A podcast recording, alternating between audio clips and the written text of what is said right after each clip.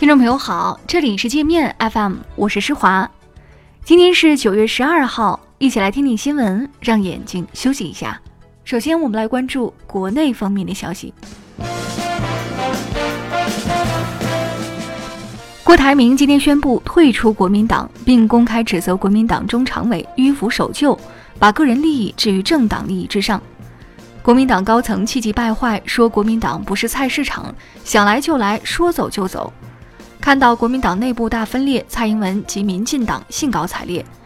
郭台铭曾在国民党最困难的时候借款四千五百万新台币，帮助国民党度过经济危机。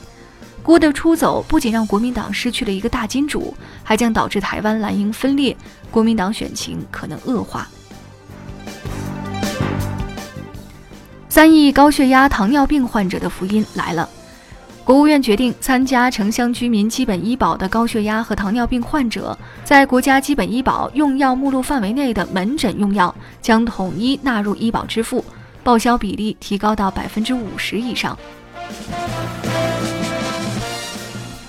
据商务部统计，今年前八月，我国出口总额十点九五万亿元，增长百分之六点一，贸易顺差一点七七万亿元，扩大百分之四十六。出口增速高于世界主要经济体整体水平。中美经贸摩擦再次缓和，川普宣布推迟两千五百亿美元中国商品的新增关税起征时间后，中方同步释放善意，中企开始就采购美国大豆、猪肉等农产品进行询价。华为将首次在境内发行两期中期票据，共计六十亿元。期限均为三年，所募集资金用于补充公司营运资金。财务数据显示，华为六月底货币资金达两千四百九十七亿。有债券圈人士说，华为此次发债其实是借机向外界说明它不缺钱。任正非透露，华为有意向西方公司出售自己的五 G 技术，以制造一个能在五 G 方面与华为竞争的对手，但美国公司除外。买家只要支付一次性费用，就能永久使用华为现有的 5G 专利、许可证、代码、技术蓝图和生产技术诀窍。英国经济学人杂志说，科技史上从未出现过如此大胆的人。奔驰金融有限公司对外包活动的管理存在严重不足，被北京银保监局罚款八十万元。奔驰金融此前被曝与 4S 店联手向购车者强推贷款，从中收取高额金融服务费或贷款服务费。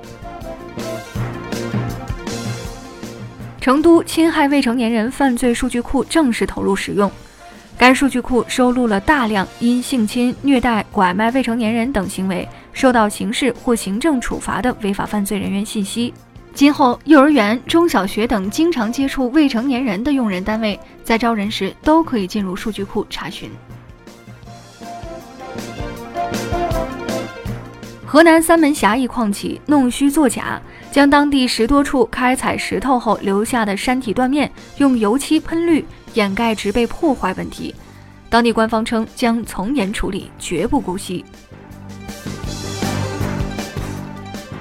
山东一名女大学生用自己的裸照做抵押，向网贷公司贷款六千元，事后被信贷员以裸照相要挟奸污。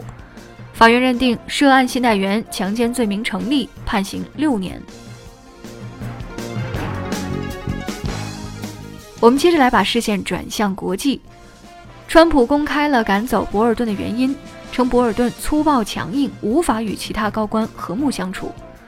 川普还说，博尔顿冒犯了朝鲜领导人，要求朝鲜交出所有核武器，导致朝美谈判严重受挫。据 CNN 消息，川普可能让四处捣乱的国务卿蓬佩奥填补博尔顿的职位空缺。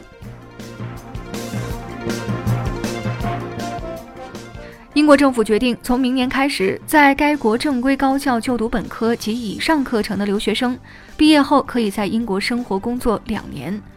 这项政策以前曾经执行过，但被前首相特蕾莎梅叫停。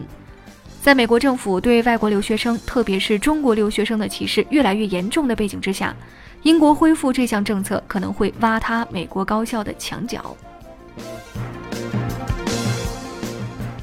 南太岛国所罗门群岛与台湾断绝交往的迹象越来越明显。据澳洲媒体报道，所罗门群岛总理不久前表示，无论是在经济上还是政治上，台湾对所罗门群岛都毫无用处，只有中国大陆才能帮助所罗门群岛抗衡来自澳大利亚的压力。英国首相约翰逊被指控误导女王批准议会休会。一旦英国法院认定该项指控属实，约翰逊将面临下台危机。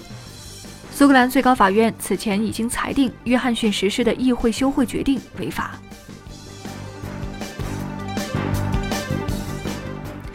法国第二大航司蓝鹰航空上周突然宣布破产，取消所有航班，导致约1.3万名购买了该航司机票的乘客滞留海外。法国交通部长说。已安排其他航司接这些旅客回国，但可能要花好几个星期。